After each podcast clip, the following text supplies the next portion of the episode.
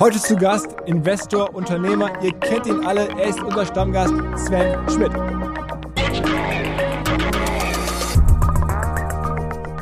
Ich sitze hier und denke mir, ja, eigentlich müssten die in Deutschland alle mergen, ja. Äh, also DoorDash, Getir, Flink und Gorillas müsste eine Firma werden.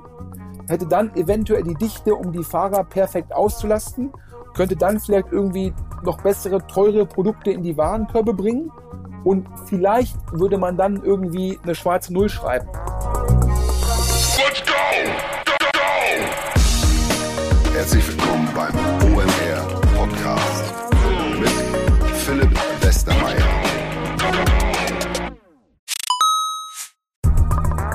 weil die Kolleginnen und Kollegen von Instaffo, also der Jobplattform für den Tech- und Sales-Bereich, von der ich hier schon häufiger berichtet habe, mittlerweile bei uns doch groß engagiert sind hier im Podcast. Ihr hört immer wieder hoffentlich von Instaffo. Deswegen habe ich die Kollegen vor kurzem mal selber persönlich kennengelernt und war wirklich sehr angetan. Sie haben mir dazu erzählt, es gibt eine neue Finanzierungsrunde in die Firma. 10 Millionen werden da investiert. Das ganze Thema wird also immer relevanter. Daher nochmal hier mit Nachdruck der Hinweis. Wer Menschen sucht im Bereich Tech und Sales, denkt an Instaffo. Die haben da scheinbar wirklich eine neue magische Soße gefunden, wo sie über ihre Plattform ein automatisiertes Matchmaking zwischen Arbeitnehmer und Arbeitgeber ermöglichen und das ist im direkten Marktvergleich dreimal effektiver, was die Quote von Bewerbung zu Einstellung angeht. Hilft natürlich auch, dass sie bereits über 100.000 passende Talentprofile auf der Plattform haben und dass man sehr, sehr schnell ins Gespräch kommt. Innerhalb von 48 Stunden bewerben sich die ersten Talente bei den Arbeitgebern oder man kann sogar als Arbeitgeber einer vorselektierten Gruppe an Talenten aktiv eine Nachricht schicken oder sie zum Chatten einladen, um sich noch schneller kennenzulernen und zu prüfen, könnte das passen. Also nicht nur ich und die Geldgeber offensichtlich glauben an Instaffo, sondern auch mittlerweile über 1800 Firmen, darunter O2, RTL, HelloFresh, MyPoster, viele, viele weitere. Instaffo ist auf OMR Reviews bestbewertet 4,8 Sterne in der Kategorie Recruiting Plattform. Firmen, die nun Instaffo ausprobieren möchten, sehr gerne. Ihr spart außerdem 500 Euro auf die erste Besetzung, wenn ihr euch anmeldet über Instaffo mit Doppel-F, instaffo.com slash OMR. Zurück zum Podcast. Zu Sven muss ich hier nicht viel sagen. Seit dem allerersten Podcast ist er hier regelmäßig zu Gast, so ungefähr einmal im Quartal. Und wie immer ein Update über die digitale Wirtschaft. Dieses Mal auch etwas ergänzt durch ein kleines oder ein etwas längeres sogar Vorgespräch über das nun anstehende OMR-Festival am 17. und 18. Mai. Dann auch einige Aktienhinweise, bei denen wir natürlich nichts empfehlen. Wirklich nur lose darüber diskutieren. Versteht es bitte als Disclaimer. Wir sind hier keine Anlageberater. Außerdem, wer mehr über Aktien hören möchte, kann das täglich tun im Ohne Aktien mit Schwer Podcast von meinem Kollegen Noah Leidinger. Da gibt es zwar nicht Sven, aber zwölf Minuten geballte Aktien- und Kryptoladung. Ansonsten würde ich sagen, direkt rein ins Gespräch mit Sven. Es ging halt neben dem OMR-Business und dem Festival vor allen Dingen um die großen Fragen der digitalen Wirtschaft und die inkludieren diesmal sogar Makrothemen wie Zinsen, Inflation, dann rüber natürlich zu Netflix und Twitter. Übrigens aufgenommen am Sonntag, also deutlich vor dem final feststehenden Kauf durch Elon Musk, aber viel über das Produkt gesprochen. Ähm, dann den Lieferdienste, Amazon Rollups, wie geht's da weiter? Und zum Schluss die Bundesliga. Spätestens da wird es auch launig und richtig leidenschaftlich. Also das ganz große Paket. Sven Schmidt, auf geht's! Mal wieder ein Quartals-Update mit unserem Stammgast Sven Schmidt. Moin Sven. Moin Philipp, vielen Dank für die Einladung. Aber heute bist du mal wieder, zumindest partiell, selbst Gast. Denn heute geht es um das OMR-Festival. Und warum? Das findet nach drei Jahren wieder statt. Und zwar de facto in, glaube ich, heute genau 20 Tagen, wenn der Podcast hier veröffentlicht wird, nämlich am 17. und 18. Mai. Und wir reden darüber aus Business-Perspektive. Korrekt, haben wir ausgemacht. Und danach dann der Teil ähm, Inflation und Zinsen haben sich einige Hörer gewünscht, mal was von dir dazu zu hören. Ähm, Tech-Aktien, die Frage ähm, Bewertung von privaten Firmen versus börsennotierten Firmen, Unicorns, ein bisschen was über Netflix, ein bisschen über Twitter, da ist ja relativ viel los mit Elon Musk und so. Und dann am Ende, ähm, oder äh, in diesem Podcast soll es auch nochmal gehen, um äh, deine neue ähm, Aufgabe als Stylist. Ja, ja. Ich glaub, mein, mein, mein, meine Frau würde sich das wünschen, ja, hätte ich, hätte ich in dem Segment äh, oder in, in dem Feld äh, irgendwelche Kompetenzen. Ähm, ich war ja auch hier im Podcast, glaube ich, bisher nur für meine rote Hose bekannt. Und ich befürchte so ein bisschen, ähm, das haben die Leute jetzt nicht positiv gemeint. Und äh, ansonsten wurde ja immer über mein Radiogesicht im Zusammenhang mit meiner Podcast-Karriere gesprochen. Und ich glaube, das hat auch niemand positiv gemeint. Ähm, nee, aber ich glaube, die Hörer wissen, wir waren zusammen in LA beim Super Bowl, haben da ja auch den Podcast gemacht mit dem neuen deutschen NFL-Geschäftsführer. Und ja, man höre und staune, ich weiß gar nicht, ob die Marke schon wieder so retro ist, dass sie irgendwie geil ist, aber mit den Marken kennst du dich besser aus. Wir waren zusammen im Hardrock Café. ja, ja, also das muss man so zugeben.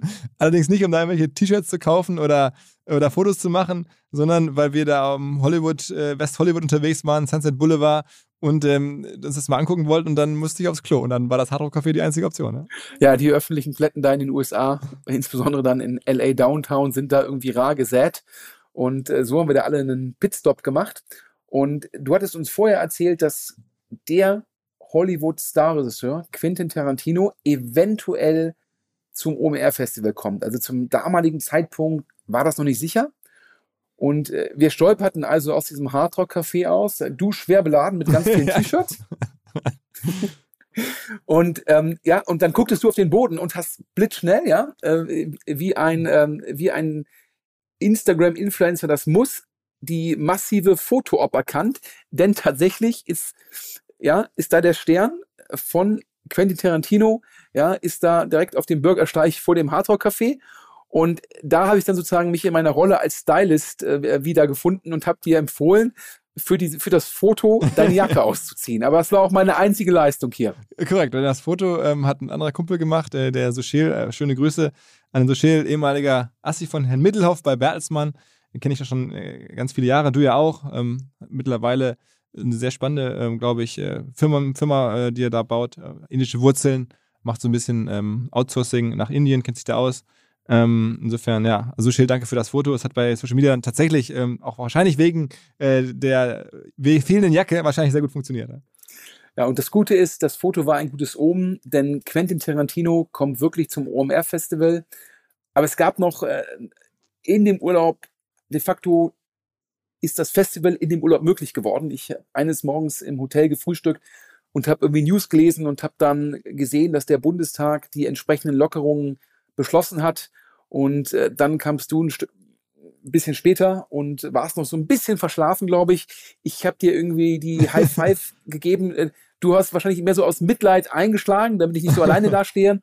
Ähm, denn mir war zu dem Zeitpunkt klar, das Festival kann nach drei Jahren wieder stattfinden, aber du hattest die News gar nicht gelesen und musstest dann nochmal äh, selbst kurz das Handy rausholen. Ja, korrekt. Ähm, ich habe das auch nicht versucht täglich zu verfolgen, die ganzen Zahlen. Es war ja eine sehr belastende Zeit, ähm, weil wir auch anders gearbeitet haben, die Kollegen hier in Hamburg, ich äh, ja auch seit, seit November Oktober letzten Jahres, was dann lange Strecken überhaupt verboten war. In der Hoffnung, es würde bis dann Mai wieder erlaubt sein, haben wir dann da wirklich Vollgas, das ganze Team, äh, dran gearbeitet ähm, und dann kamen aber erstmal sehr viele schlechte Nachrichten, äh, Omikron und so. Und das war schon, schon ja, eine mentale Aufgabe für uns alle. Und da bin ich auf das Team auch äh, super stolz. Und als dann, ja, du dann da schon gehört hattest, ähm, es sieht gut aus, ähm, ja, war ich auch sehr erleichtert. Und aktuell sieht man wirklich, ähm, das Interesse ist, ist riesig, ähm, die Zuschauerprognose geht, geht Richtung 70.000 Leute. Ja. ja, top. Du hast es mir erzählt. Ich glaube, 70.000 Gäste werden in drei Wochen in Hamburg erwartet. Das ist nochmal eine Steigerung von 20 Prozent äh, gegenüber 2019. Ich glaube, diesmal zehn Bühnen und davon, glaube ich, die Mehrzahl kostenlos. Dazu kommen wir gleich noch. Da habe ich eine andere Business-Perspektive als du, aber ich glaube, bisher hast du alles richtig gemacht. Also daher, ja, never change a winning team. Und äh, ja, du hast es gar nicht hier erwähnt, du hast ja nicht nur einen Hollywood-Star, sondern äh, du hast zwei. Für das bunte und Gala-Publikum äh, hast du noch Aston Kuscher angeheuert. Und äh, Scott Galloway ist auch wieder dabei, äh, Top-Musik-Acts. Und ja, ähm, da kann ich nur sagen, äh, wenn es sich einer durch harte Arbeit verdient hat, ja, dann dein Team und du. Jetzt muss ich aber einmal, weil ja Quentin Tarantino, Aston Kuscher, Scott Galloway, die sprechen ja alle Englisch. Und das sind ja die Headliner auf der Konferenzbühne. Und du hattest mir mal verraten, dass im OMR-Podcast die Gäste ähm, sozusagen in Deutsch besser laufen als die in Englisch, obwohl ja die Leute, die in Englisch im OMR-Podcast auftreten, die haben ja meistens eine gigantische Flughöhe. Ist es meine Frage, trifft die Logik nicht eigentlich auch auf die Konferenzbühne zu? Ja, ich glaube, das ist schon ein bisschen anders, denn du hörst dann Podcast halt nebenbei und gerade dann ist halt Deutsch zu hören einfacher. Wenn du voll konzentriert bist, glaube ich, sind auch englische Inhalte kein Problem für die meisten Menschen in der, in der, in der Zielgruppe. Ähm, plus, es gibt ja auch mal diesen Live-Effekt, wenn du in einem selben Raum bist mit irgendwelchen prominenten Leuten, die krasse Sachen machen, ähm, hat das nochmal einen anderen Wert, als wenn solche Menschen halt irgendwo virtuell im Podcast sind.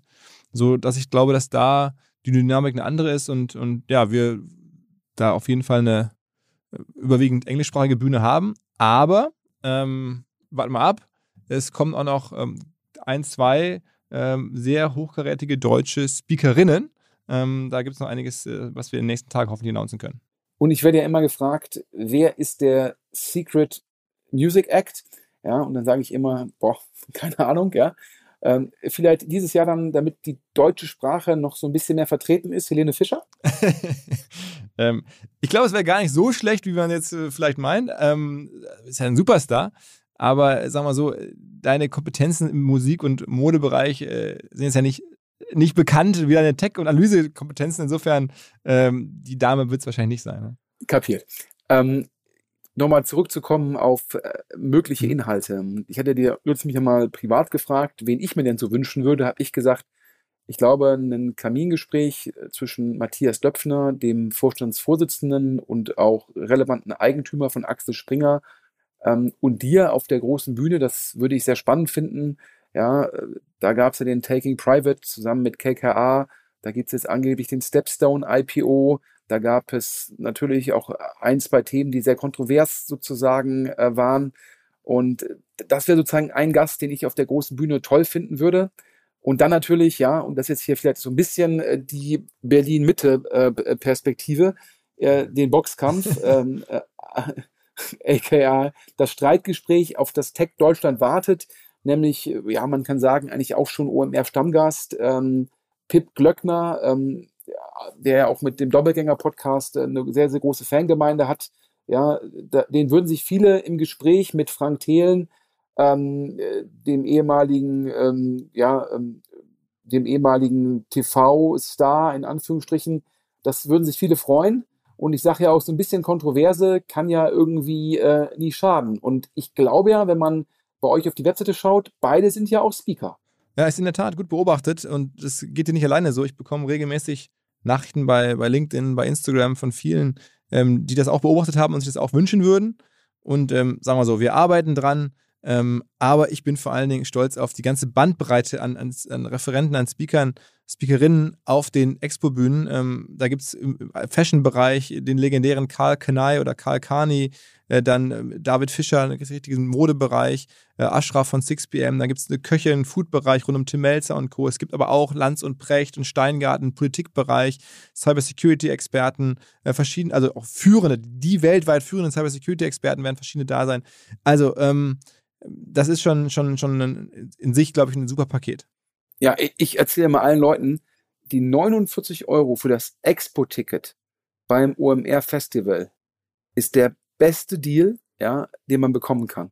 Ja, ich glaube, bis auf drei Bühnen, alle inklusive, sogar die, die sehr, sehr top besetzte Vodafone-Bühne, die Konzerte inklusive, also ich glaube, äh, die meisten Konzerte alleine würden mehr als 49 Euro kosten. ja, so, so. Und die meisten, die meisten Bühnen wären bei anderen Konferenzen die Top-Bühne und würden hunderte von Euro kosten. Und hier gibt's zwei Tage zusammen für 49 Euro. Ähm, ja, du weißt ja, äh, ich sag immer, ähm, das könnte man auch anders bepreisen. Ähm, aber jetzt sozusagen äh, ziehe ich mir lieber den Unmut der, der sage ich mal, der reichen Hörer zu. Ähm, denn ich frage jetzt nochmal, warum sind eigentlich die Festival-Tickets, also sprich die Conference-Tickets, also warum sind die denn so günstig? Und ich rede jetzt über die Tickets, die ungefähr 500 Euro kosten für sozusagen die Top-Bühne am Mittwoch, denn da lässt du meines Erachtens relativ viel Geld liegen, ja, und ist ja auch klar, der additive Ticketing-Umsatz ist letztendlich additiver Gewinn vor Steuern. Also sprich, da hat man ja dann keine, keine Cost of Goods Sold dagegen. Also daher schmerzt es meines Erachtens noch ein bisschen mehr. Und äh, wenn ich dann rede mit Leuten, die sich auf dieses, auf, das, auf die Conference freuen, die vielleicht aus Konzernen kommen, die sagen auch zu mir zum Schluss, ja, ob es jetzt 1000 Euro sind oder 500 Euro, ja, wir würden auch 1000 Euro zahlen. Und gibt ja auch andere Konferenzen, die sagen, Gäste, Besucher, die sich sehr früh festlegen, bekommen einen besseren Preis. Die, die sehr kurzfristig buchen, müssen mehr zahlen. Und dann natürlich als, als dritter sozusagen ähm, ungebetener Ratschlag von mir. Wir waren ja in LA bei dem NBA-Spitzenspiel Clippers gegen Warriors. Und da hat so ein Kurzzeit-Seat, wo man de facto auf dem Feld sitzt, ja, irgendwie fünf bis 10.000 Dollar gekostet. Ja, und jetzt habe ich mir dann gedacht, die erste Reihe ja, bei der Conference, wo man dann de facto High Five mit Quentin Tarantino machen kann oder einen Selfie mit Aston Kusher oder ähm, äh, man sagt nochmal kurz Hallo zu Scott Galloway, die könnte man ja auch für 9.900 Euro verkaufen. Ja, also wahrscheinlich sind das schon auch richtige Punkte und wir lassen da was liegen, aber ähm, unser Ziel ist es am Ende, einfach ein sehr, sehr großes Tech-Event zu bauen. Und ich sehe die ähm, Besucher da als Partner. Es sind viele Freunde, Bekannte, seit Jahren auch irgendwie, es ist dann fast ein gewachsener Freundeskreis. Ähm, ist jetzt ein großes Wort, aber ähm, und da bin ich dann sehr, sehr vorsichtig, ähm, da einfach äh, Preise hochzuziehen, auch wenn das möglich wäre. Wir wollen da extrem fair sein, auch gerade nach den, nach den Jahren des, der Pause bin ich da wirklich jedem dankbar, der wieder Bock hat zu kommen und ähm, ohne die, die Gäste wären wir einfach am Ende nicht da. Und ähm, ja, deswegen ähm, fällt es mir einfach sehr, sehr schwer, ähm, da jetzt vielleicht so, so hart ranzugehen, wie man das neutral in einem Ticketing vielleicht machen könnte. Ja, ja Philipp, ähm, ich glaube, hätten die Hörer die letzten fünf bis zehn Jahre bei unseren privaten Gesprächen ähm, Mäuschen spielen können, ähm, sie wüssten, dass dein sozusagen Eventverständnis, dein Bauchgefühl ja meistens zu 100 Prozent richtig war und dass ich sozusagen im Eventbusiness wahrscheinlich nichts verloren habe. Ähm, denn ich glaube, du hast mir mal erklärt, warum du schon in der frühen Phase, als das Event noch, ja, ich glaube, in diesem Musical-Theater war, da hast du ja schon irgendwie in solche Top-Acts wie Deichkind investiert und ich habe damals irgendwie nur gedacht, ja, wäre es nicht besser, auch mal so ein bisschen Gewinn zu entnehmen und du hast zu mir gesagt, nee, reinvestieren, größer denken und dann hast du mir irgendwann gesagt, ja, neben der reinen Konferenz machst du jetzt auch eine Messe. Und ich habe gesagt, ja, aber eigentlich ja Messe und Konferenz, zwei unterschiedliche sozusagen Geschäftsfelder und ähm, gibt ja auch die Demexco, habe ich argumentiert. Und äh, ja, und jetzt bist du mit dem Fokus, glaube ich, auf Produkt, mit dem Fokus auf, sage ich mal, Besucher, Gäste glücklich machen, die als Partner zu erkennen. Ja, bist du jetzt relevant größer als die Demexco und glaube ich auch größer als äh, dieses Event in Lissabon, oder? ja, das muss man mal sehen, was sie in diesem Jahr ähm, hinbekommen da. Ne? Aber also wir gucken da jetzt, wie das sagen ja alle und klar, ich gucke wirklich sehr stark auf uns. Wir haben, glaube ich, ein sehr differenziertes Produkt und, und auch eine große Ambition. Mir ist in den letzten Jahren auch der, der Corona-Krise so klar geworden, wenn wir zurückkommen, wenn das Comeback gut gelingt und wenn man so die Märkte anguckt, könnte es schon sein, dass wir ein Team zusammen haben, dass wir eine Struktur hier haben, wo man vielleicht ähm, ja, ein weltweit sehr, sehr großes Event bauen kann, mit dann vielleicht auch über 100.000 Besuchern eines Tages. Und ähm, das wollen wir mal ähm, ausprobieren und da gilt es halt dann am Ende zu reinvestieren, auch jetzt weiterhin ähm, und, und, zu gucken, dass wir das Produkt immer besser machen, äh, dass wir die, die Hürden klein halten und dass wir die, ja, einfach die, unsere Aussteller und unsere Gäste happy machen. Dann will ich, weil du ja sagst, reinvestieren, dann frage ich nicht, wie du immer deine Gäste nach dem Umsatz fragst. dann frage ich jetzt mal andersrum, wie viel Budget hat eigentlich so ein OMR-Festival? Wie viel Geld muss man in die Hand nehmen, um das in der Qualität, wie ihr das macht, auf die Beine zu stellen? Und natürlich auch, ich glaube, ja, Quentin Tarantino kommt natürlich auch, weil er sagt, der Philipp Westermeier, geiler Typ. ähm, aber wahrscheinlich sagt er auch, ähm, ja, ich habe so ein paar Unkosten und äh, da brauche ich sozusagen, sozusagen eine kleine Erstattung. Ja, da haben wir Glück, dass der in, in Cannes ist, ne, muss man sagen. Ähm, das ist ja parallel, die sind wir dieses Jahr zum Cannes Festival. Das ist eine, eine, eine super Sache, da werden viele Sachen einfacher. Ähm, aber um deine Frage zu beantworten, ähm, das wird sicherlich im Bereich ja, 20 Millionen oder sowas liegen, ja, was wir da investieren müssen über die Tage, über alles hinweg. Ja. Und das ist im Wesentlichen natürlich äh, auch Sachen wie Catering, Produktion. Wir haben wahrscheinlich eines der Events mit den höchsten Produktionskosten überhaupt, weil wir halt wollen, dass die Hallen geil aussehen, dass es da eine, eine besondere Stimmung ist. Ich habe ja auch bewusst in der Zeit, wo wir keine Events gemacht haben, halt gesagt, wir machen keine virtuellen Events, weil was wir da so reinstecken in die Hallen, in die Ausstattung, in die, in diese, in diese Momente, in die Bühnen, was da an Bühnentechnik ist, auf verschiedensten Bühnen, damit man da überhaupt tagsüber ähm, Speaker haben kann und, und abends und nachts Konzerte. Ähm, das ist halt, viele, die nicht aus der Branche kommen, unterschätzen das und ähm, ja, das ist, da, da liegt man dann bei dem Preispunkt, den ich gerade gesagt habe. Jetzt habe ich ja noch deinen letzten Konkurrenten in Europa schon erwähnt, den, den Web Summit. Und ähm, da hört man ja immer so zehn Jahre, 100 Millionen äh, würde er von Lissabon für diese zehn Jahre bekommen oder hätte bekommen, keine Ahnung, also ungefähr 10 Millionen Euro pro Jahr. Und äh, wie viel trägt denn die Stadt Hamburg jetzt zu dem Budget, das du gerade genannt hast, äh, sozusagen äh, zu? Der Teil ist äh, deutlich kleiner. Ähm, wir haben mit Hamburg eine super Beziehung, auch mit der Messe und, und kriegen da ähm, faire Preise. Will da mich überhaupt nicht beschweren, aber ähm, ist natürlich was anderes. Ähm, ja, da diese 10 Millionen oder sowas, das ähm, ist ein Investment, kolportiert, wenn es so ist, ähm, dass wir nicht haben, auf gar keinen Fall. Kapiert. Allerdings, ja, mit der Messe Hamburg, glaube ich, arbeitet OMR sehr gut und sehr eng zusammen. Ich glaube, ihr bespielt demnächst zusammen den Hamburger Fernsehturm und jetzt veranstaltet ihr auch im Rahmen des Festivals eine Konferenz sozusagen zusammen, nämlich so eine Mobility-Konferenz mit dem Namen Future Moves. Und ich glaube, die findet auf der großen Conference-Bühne statt. Ja, das ist äh, die mit dem Mega-Screen sozusagen dahinter. Und zwar am Dienstag, also an dem Tag vor der Conference. Und äh, da habe ich mich natürlich gefragt, was ist hier die Business-Logik?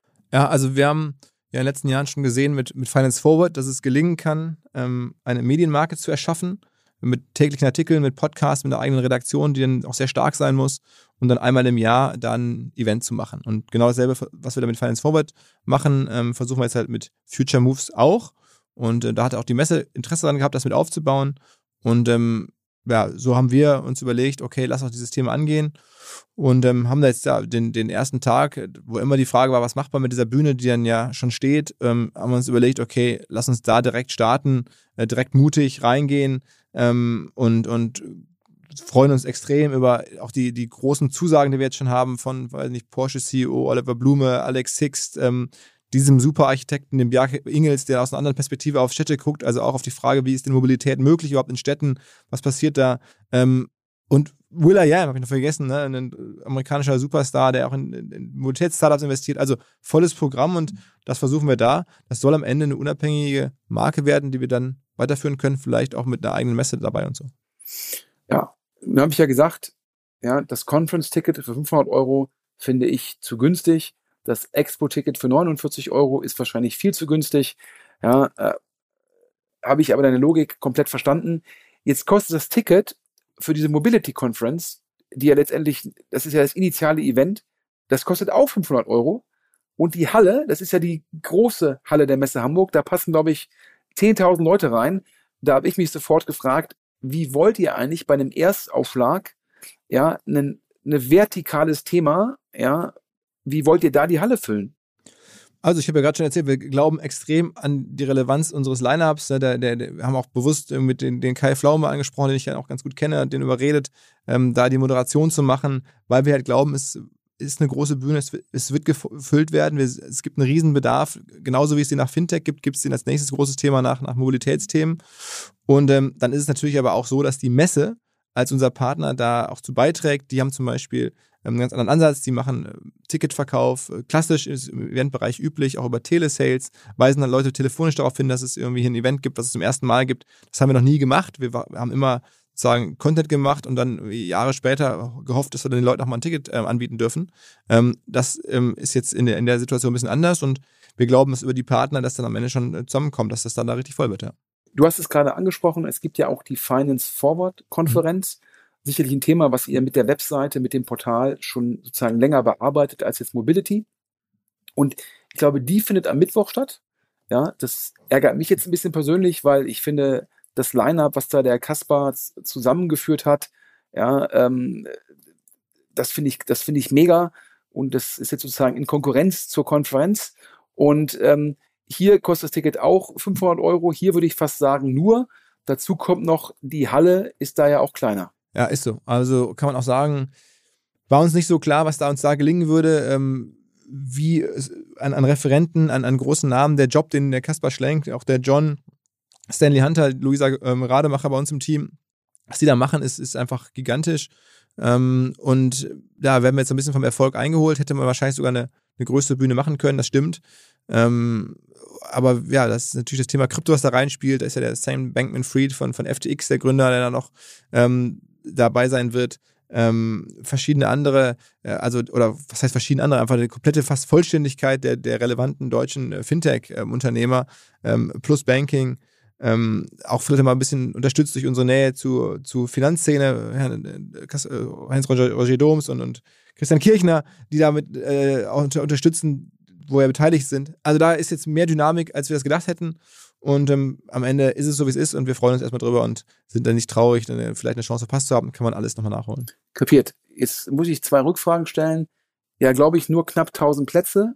Das heißt, bei dem Line-Up besser die letzten Tickets gestern kaufen als heute, oder? Ja, ich glaube schon, dass man ähm, da jetzt ein Ticket kaufen sollte, sonst wird es da auf jeden Fall voll, ja. Oder auch vielleicht nicht mehr möglich, ja. Und die zweite Frage ist, das hast du soeben im Nebensatz gesagt. Ich glaube, ich hatte es auf OMR noch nicht gelesen. OMR hat sich an Finanzszene beteiligt? Ja, genau. Ähm, schon vor einer Weile. Ähm, letztes Jahr finde ich auch eine super, super Portal und ein super Newsletter, den die beiden da schreiben. Das ist, ist im Banking, im Fintech-Bereich der Newsletter neben unserem Finance Forward. Die haben es schon ein bisschen früher angefangen. Ähm, und wir kennen uns gut und hatten dann die Chance, da, da mit dabei zu sein und werden jetzt gemeinsam die Marken ausbauen und versuchen sozusagen eine der, der großen Anlaufstellen zu sein, zusammen für Banking und Fintech in Deutschland. Macht es dann irgendwann Sinn, die beiden Firmen, die beiden Plattformen sozusagen zusammenzuführen? Ich glaube, das würde schon Sinn machen, ja. Ähm, ob das dazu kommt. Ja, da gibt es dann auch Gesellschafterfragen und so, aber ich glaube, rein marktlogisch könnte man das schon gut argumentieren. Kapiert. Aber nochmal einmal kurz zurück zur, äh, zum Festival. Und äh, da wollte ich noch ein kleines, äh, ein kleines Geheimnis, den Hörern noch verraten. Ähm, es gibt da auch ein Dinner im Rahmen des Festivals, zu dem ich selbst noch nie eingeladen war, nämlich äh, äh, das, das, das OMR 100 Dinner. Und vielleicht kannst du ja mal den Hörern so einen kleinen Einblick geben ähm, in so ein sehr, sehr exklusives Event. Ja, das ist bei uns auch eine lange Tradition. Da laden äh, große Partner von uns ein, Freunde des Hauses. Und ähm, dann kommen da die Speaker dazu. Und das ist insofern besonders, weil es im The Table stattfindet, das hier in Hamburger Restaurant, drei, eines, glaube ich, der einzige drei Sterne, das einzige drei Sterne Restaurant in Hamburg und da gibt es eine Küchenparty, die es ja sonst nicht gibt, bei dem Kevin Fehling und dann ist das da auch äh, sehr nett, aber das ist halt sehr klein, da kann man keine Tickets kaufen, ähm, aber du kennst das von meiner Erzählung. Ja, ich glaube, wenn man mal entweder Adobe, Audi oder Vodafone ist, glaube ich, einer der drei großen Sponsoren, dann wird man auch eingeladen, oder? Die sind auf jeden Fall auch dabei, klar. Klar, natürlich. das heißt also für die Hörer, also wer noch mal eine Million Euro plus im Marketing- oder Vertriebsbudget hat und bei OMR Großsponsor werden will, der kann dann auch zu dem Dinner gehen, korrekt? Ich glaube, das wäre so, ja. das wäre so, okay. Das Lustige ist ja, das Dinner ist ja eigentlich schuld daran, dass dir die Bild-Zeitung fast einmal eine Affäre mit Sylvie Weiß angedichtet hat. Ja, ähm, das ist ein bisschen ähm, eine Geschichte, die hat mich schon auch viele Nerven gekostet, aber ähm, es ist so, ich, die Sylvie Weiß ist ja einfach Ne, Ex-Silvi van der Vaart in Hamburg ähm, oder auch in Deutschland, äh, als super Frau, Influencerin und war auch vor ein paar Jahren mal auf dem Dinner. Ähm, und dann habe ich mich da verabschiedet irgendwann und gesagt, Mensch, für den Besuch bedankt und wie es so ist. Und aber Silvi Mais, ähm, das muss man wissen, so eine Person, da sind immer Paparazzi oder immer Fotografen. Und das ähm, ja, wurde dann fotografiert und am nächsten Tag stand es dann irgendwie in der Zeitung, dass ich mit ihr bei einem Abendessen gewesen sei, was ja auch faktisch stimmt, aber ähm, es war halt wirklich äh, jetzt kein Abendessen, wie man das dann vielleicht meint, zu zweit irgendwie Candlelight. Ähm, äh, ja, und äh, dann wurde ich darauf häufiger angesprochen, als ich das unbedingt gebraucht hätte, sagen wir mal so. Ah, okay. Toni Gahn war ja auch schon mal im OMR-Podcast zu Gast. Aber bevor ich jetzt hier Gerüchte in die Welt setze, äh, back, to, back to business. Ähm, du sprachst gerade Festival, 20 Millionen plus Budget. Dann gibt es ja noch irgendwie die Podcast-Sparte. Es gibt OMR-Reviews ähm, Services. Ich glaube, ihr habt das Impfzentrum gemacht. Es gibt OMR Education. Wie viele Mitarbeiter arbeiten jetzt eigentlich schon bei OMR und wie viel Umsatz macht OMR dieses Jahr? 50 plus Millionen? Ja, ich glaube schon, dass das ähm, realistisch ist, dass es so kommen könnte. Und Mitarbeiterzahl, ähm, ja, also wir denken, dass es so Ende des Jahres Richtung 300 gehen wird, einfach aufgrund des Wachstums im Reviews-Bereich, muss man ganz klar sagen. Das ist ein ja, sehr people-getriebenes Geschäft, Softwarebewertungen zu kuratieren, die Tech zu bauen, ähm, die Plattform zu weiterzuentwickeln, das Podcast-Geschäft genauso. Ähm, ja, also Education kommt dazu. Das sind bei uns ein Bereich, den man vielleicht nicht so häufig sieht. Wir machen sehr, sehr viel Weiterbildungsangebote, haben eine eigene Academy. Und das sind am Ende alles, kann man so alle sagen, alles Geschäfte, ähm, die jetzt nicht ähm, über, über irgendwie einen Rohstoffeinkauf oder irgendwas funktionieren oder irgendwie, sondern halt, das machen Menschen. Ne? Ja, ich glaube ja auch, normalerweise pitche ich ja immer in den OMR-Podcasts die offenen Stellen bei der Machine Seeker Group. ähm, die gibt es natürlich weiter, also daher äh, äh, will ich das kurz erwähnen. Aber wer Teil des OMR-Teams werden will, ich glaube, äh, ja, OMR wächst, OMR Reviews wächst ohne Ende. Äh, auch da sind ab und zu Stellen frei. Absolut. Also wir suchen äh, bei Reviews, aber auch in allen Bereichen Kolleginnen und Kollegen, haben jetzt zum ersten Mal auch seit ein paar Wochen eine ähm, Kollegin, eine Recruiterin, äh, die sozusagen da aktiv ähm, ist, weil man merkt, bestimmte Ziele lassen sich einfach nur mit Menschen erreichen und die, wenn die nicht da sind, dann, dann verfehlt man die Ziele, weil einfach die, das Personal fehlt. Und ähm, ja, da, da, suchen wir jetzt, aber es geht, fällt uns Gott sei Dank nicht ganz so schwer, wie man das in anderen äh, Industrien so hört. Ja. Und äh, ja, ich glaube, da hilft natürlich die Marke. Ähm, aber jetzt suchst du natürlich Top-Mitarbeiter. Wenn du jetzt dir einen Speaker aussuchen würdest, ja, äh, wer wäre das? Ja, haben wir auch schon ein paar Mal drüber äh, so als Smalltalk gesprochen, irgendwie bei Autofahrten oder so. Ähm, es gibt aus meiner Sicht eine Person, die jedes Tech-Event, äh, eigentlich fast jedes Event generell, äh, von der Sicherheitskonferenz in München bis zu den Olympischen Spielen wahrscheinlich oder irgendwas, Wahlparteitag in den USA, alles verschieben würde. Und das ist Elon Musk. Ja. Muss man sagen, wo der hingeht, ist die Aufmerksamkeit groß aufgrund seines Followings, aufgrund natürlich von Medien, aufgrund seiner Art, sehr auch kontrovers, sehr direkt zu sein, sehr offen zu sein. Ähm, das ist eine Mischung, die gibt es sonst so nicht auf der Welt. Und das wäre natürlich auch bei uns so. Wenn der käme, dann, dann klar, dann, dann wird nochmal eine neue Stufe gezündet. Aber das, das gilt nicht nur für uns, das gilt für alle Events eigentlich. Okay, das heißt, du sagst, oder der Tipp an alle Hörer, äh, bevor das offiziell wird, dass Elon Musk sozusagen am 18. Mai die erfolgreiche Twitter-Übernahme auf der OMR Conference Stage verkündet. Lieber jetzt die Tickets kaufen, denn äh, noch kosten die Expo-Tickets nur 49 Euro und die Conference-Tickets irgendwie 500 Euro. Und äh, wenn dann Elon Musk kommt, dann muss dann eine Null hinten dran gehangen werden. ja, also genau, sehr viele, sehr viel Konjunktiv, aber ich würde mich natürlich trotzdem freuen, wenn ähm, Leute Bock haben, dabei zu sein. Ähm, und es macht auch Sinn, glaube ich, jetzt frühzeitig zu kaufen, in der Tat. Ähm, das ist so, aber ähm, alles andere äh, hochgradig konjunktiv. Ja. Ja, ich, ähm, ich habe ja zu dir auch im Spaß gesagt immer, ähm, wenn du bist ja jetzt, das wissen viele, viele vielleicht noch gar nicht, du bist ja als Aufsichtsratmitglied bei der CTS Eventim AG, dem Europas führenden Anbieter für Ticketing und auch der führende Anbieter für die Veranstaltung von Konzerten. Und ich habe da im Spaß gesagt, ähm, wenn du da im Aufsichtsrat für das Pricing von Konzerten verantwortlich wärst, dann äh, wäre die CTS Event AG wahrscheinlich ein klarer Short. ähm, das ist natürlich eine Frechheit. Aber äh, ich, ich nutze jetzt mal diese, diese Floskel, die ich auch häufiger zu hören kriege. Jetzt kann ich es endlich mal selber sagen. Äh, das ist ja eine börsennotierte Firma und dazu kann ich mich natürlich entsprechend nicht äußern. Ja, Philipp, wahrscheinlich ein ganz guter Punkt. Jetzt ähm, äh, dass du mir jetzt Fragen stellst und äh, ich nicht mehr dir. Denn wenn du jetzt jedes Mal sagst, ja, CDS Event AG ist börsennotiert, ja. ist es, glaube ich, dann ir ir irgendwann, äh, irgendwann ein bisschen langweilig. Dann hörst du dich an ähm, wie, der, äh, wie der damalige Amazon äh, Deutschland-Geschäftsführer im OMR-Podcast. ah, ja. Also es ist ja das Prinzip dieses Podcasts, dass, dass du ähm, deine Einsicht, deine Einschätzung teilst und ich glaube, viele freuen sich jetzt auch drauf. Lass mal mit den ganz großen Makrothemen einsteigen. Ähm, Inflation und Zinsen. Wie siehst du das? Was erwartest du da? Was hat es für einen Impact auf vielleicht die Digitalwirtschaft? Was sind so deine Gedanken dazu? Ja, Inflation ist da. Ähm, relevante Inflation ist da. Ähm, ich glaube auch, ähm, gegeben die, die Herausforderung, muss man so zu formulieren, äh, Lieferkettenthemen, ähm, wo dann ähm, die, die, Nachfrage auch auf sozusagen eine Unterversorgung trifft. Natürlich der Ukraine-Krieg, ähm, der natürlich einen großen Einfluss auf Energiethemen hat, wird uns die Inflation ähm, letztendlich auch ähm, weiter begleiten.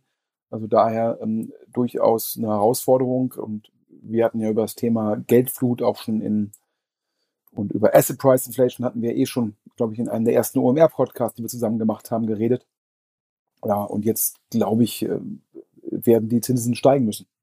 Und glaubst du, dass, also gibt das irgendwie Anlagechancen für, für, für, für dich zum Beispiel? Also Anlagechancen, ähm, ich glaube, ähm, ich glaube, es geht ja jetzt eher immer in, in, in Phasen von hoher Inflation. Das ist ja wahrscheinlich immer so die Vermögenssicherung ähm, der, das, das primäre Ziel. Ähm, letztendlich, wenn die Inflation relevant höher als die Zinsen ist, dann entschuldet sich letztendlich der Staat oder die Staaten, äh, plural. Die Situation, die wir aktuell haben, sehr, weiterhin sehr, sehr, sehr niedrige Zinsen, jetzt mit hoher Inflation.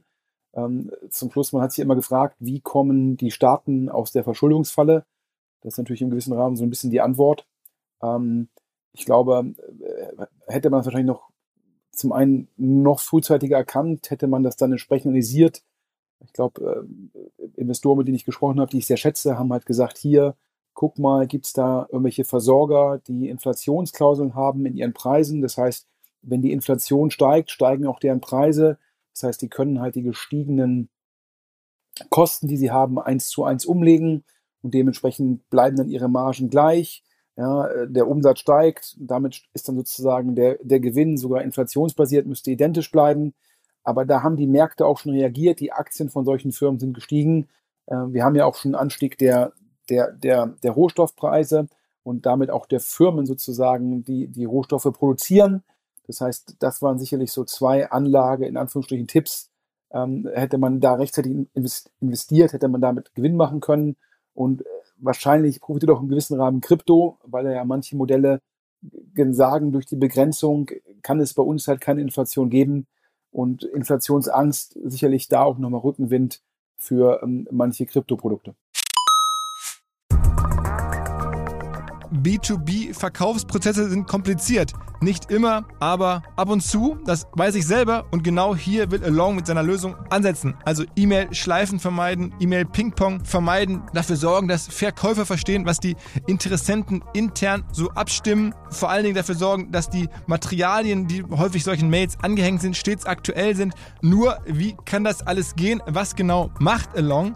Sie bauen sogenannte Along Spaces, also im Kern Digital Sales Rooms, in denen alle Materialien abgelegt sind, wo die ganzen Verkaufsschritte nachvollziehbar sind, wo bestimmte Menschen Zugang haben. Man muss nicht mehr in E-Mail zu, man muss einfach in den jeweiligen Along Space reingehen, den man mit seinem Kunden dann teilt. Entsprechend kann man auch sehen, wer wann im Along Space drin war, was sich angeguckt wurde, wo neue Details vielleicht hinzugefügt wurden. Die Kollaboration wird also viel, viel besser. Along funktioniert am Ende wie ein Co-Pilot, analysiert also auch das Engagement, das Engagement der Interessentinnen und Interessenten und stellt Empfehlungen für die nächsten Schritte zur Verfügung. All das kann man innerhalb von wenigen Minuten aufsetzen und direkt mit dem eigenen CRM verbinden. Along ist natürlich DSGVO-konform, wurde 2022 erst gegründet. Wir von OMR dürfen mit einem ganz, ganz kleinen Teil an Along beteiligt sein und Along ist zu guter Letzt der Nummer 1 Treffer auf OMR Reviews im Bereich Digital Sales Rooms. Wer mehr wissen möchte, alle Infos Along Space, ein Wort alongspace.com slash OMR.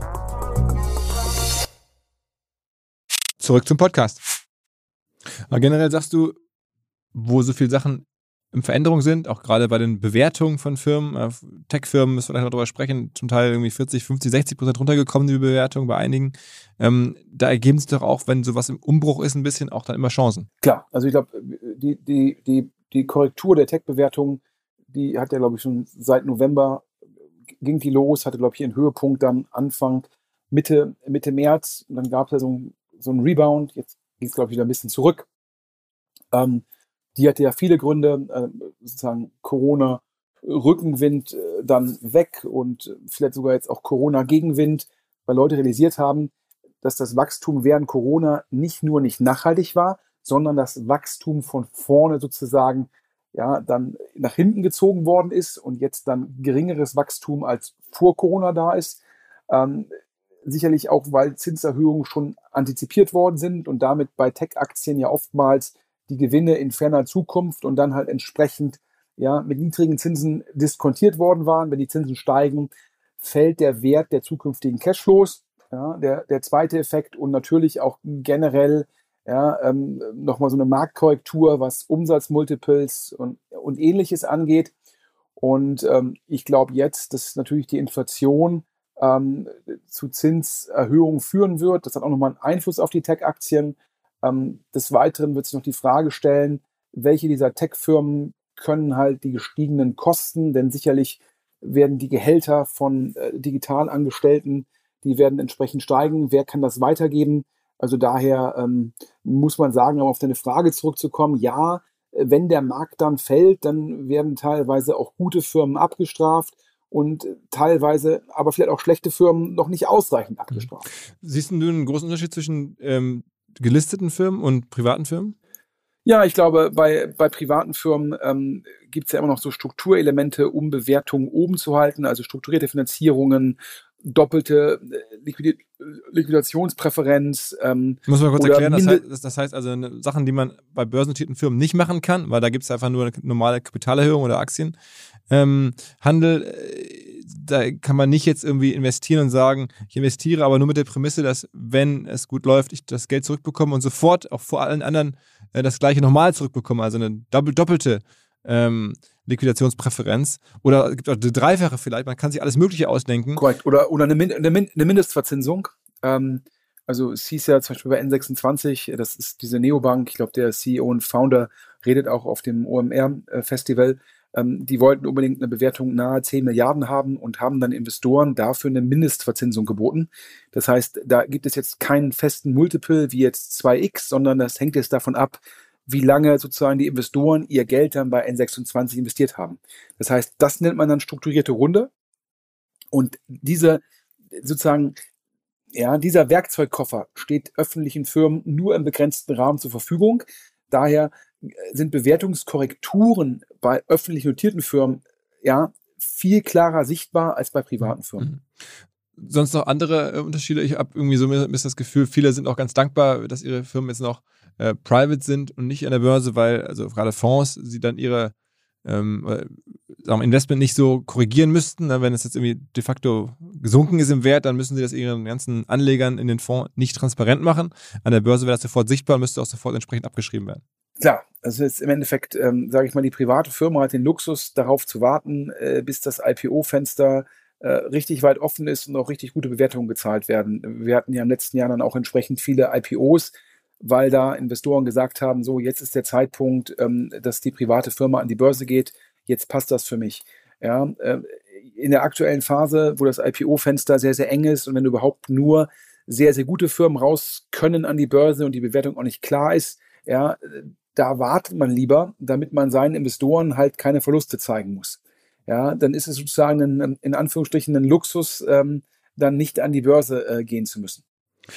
Im Vorgespräch hast du mir auch erzählt, dass einer, äh, Podcast-Hörer wissen das, äh, der VCs aus USA, dem, den du ganz interessant findest, dessen, dessen äh, Thesen du intensiv verfolgst, der Bill Gurley, ähm, dass der jetzt sagt, und das fand ich interessant, ähm, er ist der Meinung, auf Dauer sollten Firmen schon public sein. Ähm, so, warum? Ich glaube, ihm geht es darum, dass wenn eine Firma an die Börse geht, sozusagen dann Quartalsergebnisse vorlesen, äh, vorlegen muss, auch Vorhersagen treffen muss, die belastbar sind, dass das eine Firma diszipliniert. Ja, in, in der Sekunde, wo du nach außen dann äh, zwangsweise viel transparenter bist, ähm, musst du dann auch letztendlich äh, wahrscheinlich mit Kapital effizienter umgehen. Und äh, man kann auch volkswirtschaftlich argumentieren, ähm, dass das halt zu einer effizienteren Allokation von, von Mitteln führt, was dann wiederum gut für alle ist. Und äh, viele private Firmen äh, nutzen vielleicht den Luxus, äh, dass sie dann, dass da nicht so viele Leute drauf gucken und dass dann vielleicht Ineffizienzen möglich sind. Aber das ist natürlich für das gesamte System dann nicht gut. Und ich glaube, das ist so Bill Gurleys Argumentation ähm, kurz und knapp wiedergegeben. Und ich teile das, ja, weil sozusagen dann das Feedback vom Markt sagt dir vielleicht, vielleicht erzähle ich meine Storyline nicht gut genug. Vielleicht muss ich wirklich mal meine Kosten überdenken. Vielleicht muss ich mich mal fragen, ob ich andere Akquisitionskanäle für Kunden brauche. Und ähm, wenn man natürlich als private Firma immer wieder gerade mit strukturierten Finanzierungsrunden Geld raised auf hohen Bewertungen, ist die Frage, ist das dann wirklich die wahre Bewertung? Weil zum Schluss ist es dann gegeben, die, die Strukturierung sehr schwer überhaupt noch zu sagen, was wäre eigentlich die echte Bewertung. Punkt. Noch ein anderes Thema ähm, oder ein anderer großer Tech-Visionär ähm, und Investor, der in Deutschland äh, sehr kritisch gesehen wird. Ähm, gab auch ein größeres äh, Bimmermann-Special über den Peter Thiel, ähm, der verschiedenste Thesen hat. Eine These hatten wir vor kurzem mal auch unter uns besprochen. Da waren wir uns eigentlich beide einig, dass das irgendwie ganz interessant ist, wie er die Welt sieht. Es ging um Wachstum. Korrekt. Ähm, letztendlich ähm, hat Peter Thiel mal gesagt, wir haben ja oftmals die Diskussion in Deutschland, ähm, braucht man Wachstum? Ja, und ähm, dann heißt immer Wachstum per se darf kein Ziel sein und so weiter und so fort. Und Peter Thiel hat mal äh, gesagt, er glaube, ähm, es braucht Wachstum, denn ohne Wachstum kommt es zu sehr hoher Friktion in der Gesellschaft. Und warum? Ähm, er hat gesagt, Gelder, Ressourcen umzuverteilen, ähm, was ja sozusagen eigentlich notwendig ist, wenn wir Nullwachstum haben, führt das immer dazu, dass man jemandem was wegnehmen muss. Und sozusagen die Partei oder die Gruppe ist dann natürlich sozusagen sehr negativ tangiert. In der Sekunde, wo du wächst, kannst du Leuten das lassen und das, was neu entsteht, kannst du entsprechend umverteilen. Jetzt kann man so ein bisschen äh, provokant sagen, in, in der Sekunde, äh, wo man Inflation hat, ähm, äh, geht das natürlich im gewissen Rahmen auch. Hm. Insofern ähm, viele spannende äh, Tech-Visionäre ähm, und, und, Thesen. Lassen Sie mal ganz konkret auf eine vielleicht oder zwei Filme runtergucken, die gerade besonders im Fokus stehen. Das eine ist Netflix, weil die wirklich massiv verloren haben an, an, an Börsenbewertung und auch, das ist ja der Grund, ähm, erstmals ähm, an, an Nutzern. Das war, war vorher so noch nie da. Ist das jetzt vielleicht eine Op Option? Wie, wie guckst du auf Netflix? Du bist ja auch zumindest Nutzer. Ich bin Nutzer, also ganz klar. Ähm, Netflix. Ähm, bei Netflix waren es immer meines Erachtens drei Fragen. Die eine Frage war immer, wie groß ist der adressierbare Markt? Also auf wie viel Abonnenten kann Netflix wachsen? Zweite Frage, hat Netflix Preisfestsetzungsmacht?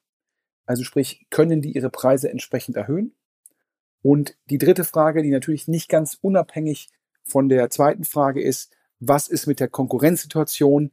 Was ist mit den Inhalten, was ist mit dem Alleinstellungsmerkmal. Und ähm, ich glaube, man hat in letzter Zeit gesehen, die Aktie ist ja auch vorher schon vor diesen Quartalsergebnissen, wo man gesagt hat, ja, wenn man jetzt mal die Ukraine und Russland außen vornimmt, sage ich mal, plus minus null das Wachstum, aber jetzt in Q2 Verluste angekündigt. Aber dann ist die Aktie gefallen. Aber die war natürlich auch vorher, glaube ich, im Hoch über 700 und dann auch schon um die Hälfte gefallen. Jetzt, glaube ich, so bei 210, 215. Ja, ähm, glaube ich, knappe 100 Milliarden Market Cap. Ich glaube, Umsatz, Runrate ungefähr 30 Milliarden. Das heißt, Multiple drei bis dreieinhalb Mal Umsatz. Ja, und ähm, ja, die Frage diese Fragen, die ich gerade adressiert habe, sind jetzt so ein bisschen beantwortet worden. Du hast Disney Plus, du hast Hulu, du hast HBO, ja, du hast diverse Streaming-Services. Das heißt, du hast Konkurrenz. Äh, du, du, kannst nicht mehr so einfach Top-Inhalte von anderen lizenzieren. Ja, du hast höhere sozusagen Inhaltskosten. Ja, du hast Unsicherheit, ob du dann wieder einen äh, drei, vier Leuchtturminhalte in einem Quartal produzieren kannst.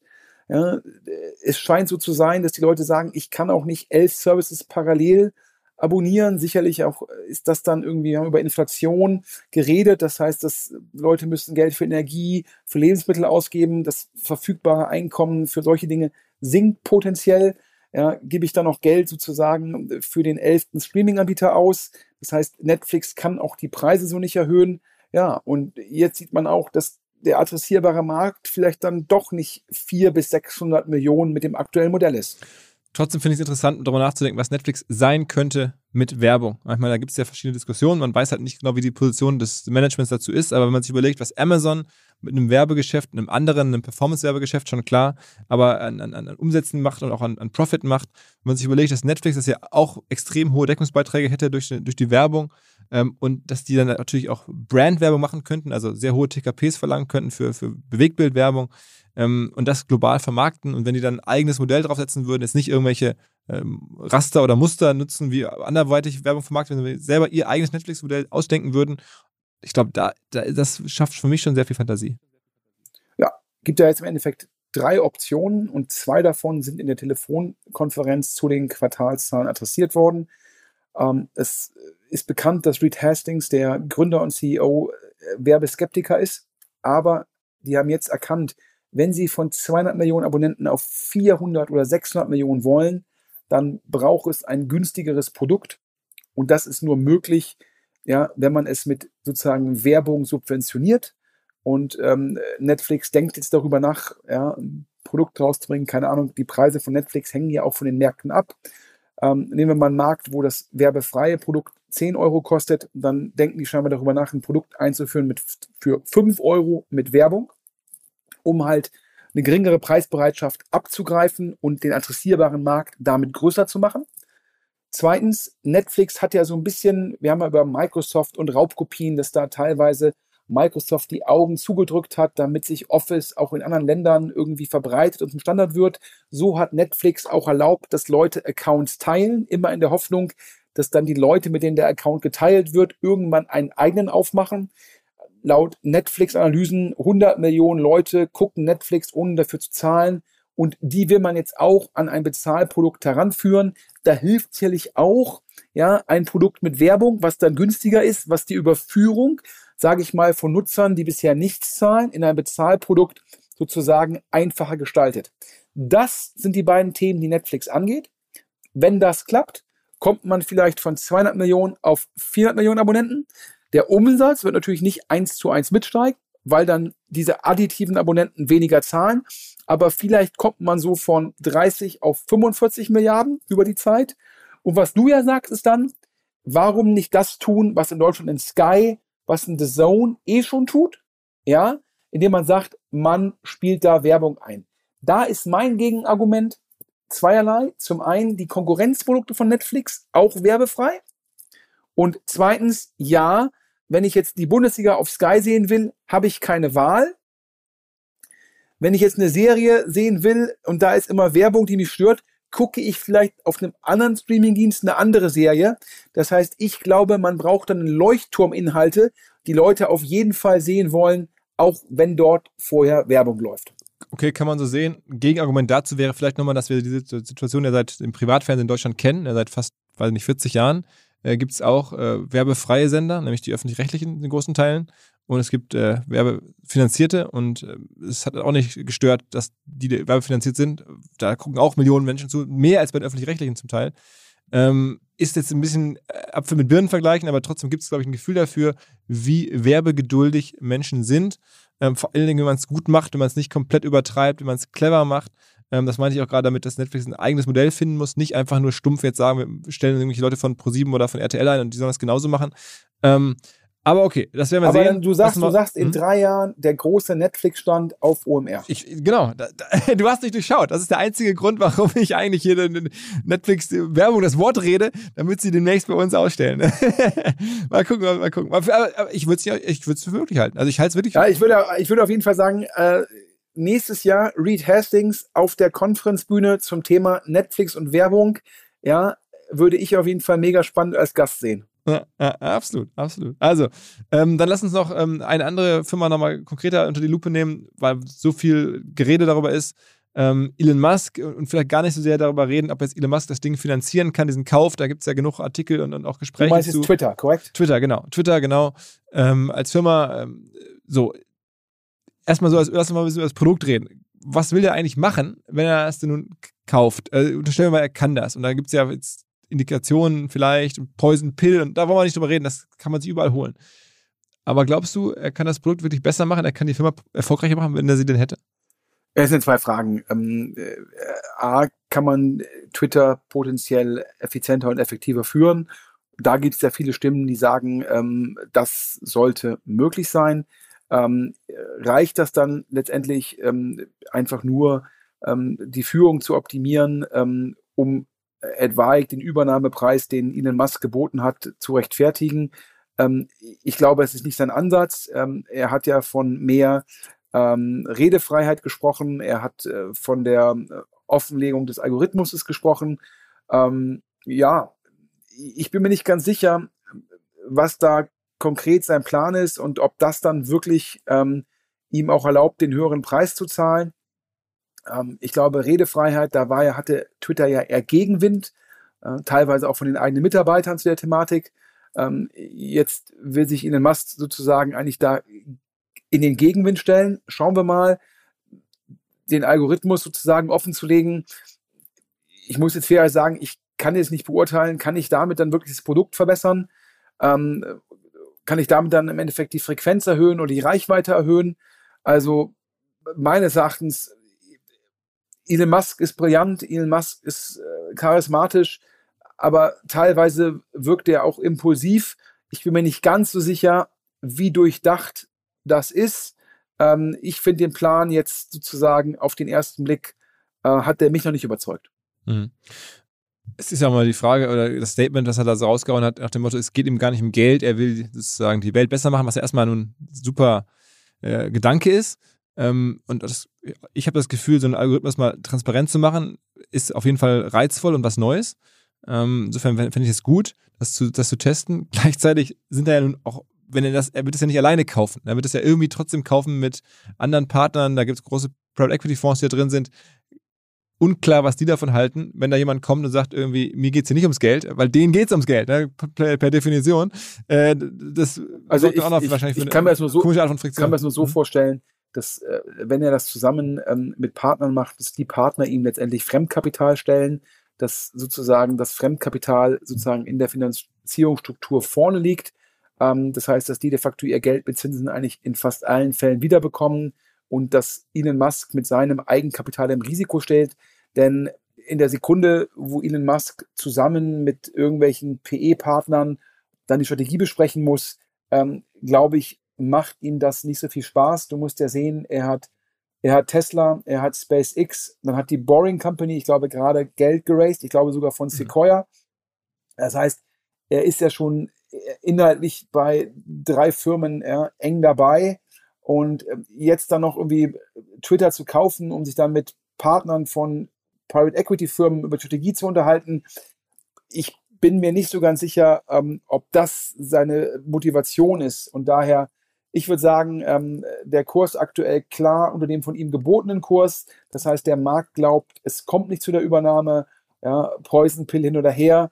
Ich bin da in Summe auch skeptisch. Das heißt, ähm, ich glaube, wir reden das nächste Mal drüber, wenn er auf der OMR-Konferenz äh, erfolgreich die Übernahme verkündet. eine, eine letzte Sache vielleicht noch zu Twitter, weil ich das interessant finde. Äh, der Kollege Galloway, der ja auch bei uns ist, ähm, der redet ja schon seit Jahren davon, dass es da ein Abo-Modell geben sollte, dass das eigentlich das Produkt besser machen würde, ne? unabhängig von Algorithmusfragen, das Produkt besser, aber vor allen Dingen auch den Umsatz und die, das, das sozusagen das, das Business verbessern würde, wenn da jetzt Abonnements eingeführt würden. Und da haben wir uns beide jetzt schon häufiger angeschaut und gesagt, okay, wie meint er das? Wo soll jetzt das Geld herkommen? Das ist ja häufig immer clever, Abos zu haben und sie SaaS und ne, Software as a Service ist ja auch ein Abo-Produkt und das wird viel gefeiert. Aber ich habe nicht so ganz verstanden, ich glaube du auch nicht, wo man eigentlich sinnvoll jetzt bei Twitter Abos einführen könnte. Ja, also äh, Scott Galloway, ich glaube, äh, vieles, was er schreibt, ähm, echt ähm, Top Insight. Ähm, jetzt den Twitter-Insight von ihm, den habe ich bisher nicht ganz nachvollziehen können. Meine persönliche These ist, dass das so ein Modell wie Twitter, ähm, da ist noch viel Wachstumspotenzial, was Nutzer, Reichweite, Frequenz der Nutzung angeht. Und wenn einem das gelingt, kann man über Werbung halt unglaublich gut monetarisieren. Ja, das äh, mehr Reichweite geht meistens linear ein in mehr Umsatz und teilweise auch multiplikativ, weil dann irgendeine Plattform so groß wird, mehr Fokus drauf und dann höhere Gebote sozusagen damit steigt dann auch in Anführungsstrichen der TKP oder der CPC. Und ähm, das scheint mir eigentlich der primäre Treiber für Twitter zu sein. Ähm, anstatt zu sagen, ich glaube, in der Sekunde, wo ich jetzt Nutzer, ja, ähm, also letztendlich die Leute, die das konsumieren, also Konsumenten von den Inhalten bepreise durch eine Subskription, glaube ich, gefährdest du die Reichweite und machst Twitter nicht mehr so attraktiv für Content Creator, also die Leute, die tweeten ja, wiederum die zu bepreisen, ja, ist auch die Frage, wie viel davon sind überhaupt zahlungsbereit? Ähm, denn zum Schluss, ja, reden wir immer von Instagram, Twitter, LinkedIn. Es ist ja nicht so, dass dann Twitter sozusagen ein Monopol hat auf die Distribution äh, von Inhalten von Content Creatern und LinkedIn bepreist Content Creator nicht, ähm, ein Instagram bepreist Content Creator nicht. Also daher habe ich noch nicht ganz verstanden, wo da die Subskription ansetzen soll und vor allem auch, ob dann die Subskriptionseinnahmen so wesentlich sind, dass sie dann komparativ zu den Werbeeinnahmen überhaupt eine Rolle spielen. Also daher musste Scott Galloway einfach mal auf der Bühne fragen, Philipp. Ja, ganz genau. Weil ich machen, und das ist ja in der Tat so, selbst wenn da jetzt ein paar Leute bezahlen würden, auch ein paar hunderttausend Leute da irgendwie bezahlen würden, auch von mir aus auch 100 Euro im Jahr bezahlen würden, ähm, es kommt halt vergleichsweise gar nicht so viel Geld zusammen, wie da aktuell gebraucht würde, um wirklich einen Hebel zu haben auf das, auf das, auf die gesamte ähm, ja, Bewertung oder auf, auf, das, auf den Umsatz, ne? Das ist das, was, was du sagst, ne? Ähm, naja, also ähm, äh, so viel dazu. Lass uns noch mal ein paar Firmen sprechen, die äh, private sind, wo du ähm, aber durchaus Probleme siehst. Trotz der Private-Situation. Ja, wir haben ja gerade darüber gesprochen, über wozu führt Inflation, gerade wenn zumindest äh, das Einkommen nicht dann im, im gleichen Umfang steigt. Und ich glaube, es wird sicherlich ähm, vielleicht bei, ähm, bei Mitarbeitern im Tech-Bereich vielleicht im gleichen Umfang steigen. Aber ich bin mir nicht sicher, ob es über die gesamte Bevölkerung im gleichen Umfang steigt. Das heißt, äh, das verfügbare Einkommen wird weniger. Das heißt auch ein, ein, bisschen bösartig gesagt, man kann sich, man kauft sich weniger Schnickschnack auf, auf Amazon und äh, weil natürlich es das Essentielle, also sprich Energie, Lebensmittel, ja, man kündigt auch nicht den Handyvertrag und ähm, das heißt, das Essentielle, das ist erstmal wichtiger in dieser Bedürfnispyramide und dann kauft man sich halt vielleicht ähm, äh, drei, vier Sachen auf Amazon weniger. Ja? Und ich glaube schon, dass das viele von diesen ja, Amazon-Sellern betrifft. Generell sieht man auch, dass der Corona-Effekt sozusagen, dass, man, dass da Wachstum nach vorne geholt worden ist. Ich glaube, vor Corona Amazon ungefähr 20 Prozent Wachstum, während Corona 30 bis 40 Prozent. Ich glaube, Q1 war, glaube ich, die, Vorher die eigene Ankündigung von Amazon, glaube ich, so äh, knappe 10 Prozent. Das heißt, man sieht, dass da in den letzten zwei Jahren oder in den letzten sechs, sieben Quartalen Wachstum von vorne nach hinten geholt worden war. Jetzt wächst es weniger. Davon sind natürlich auch diese Händler betroffen. Das heißt, die Plattform, auf der die agieren, hat nicht mehr den Rückenwind. Ähm, dann Thema Nummer drei.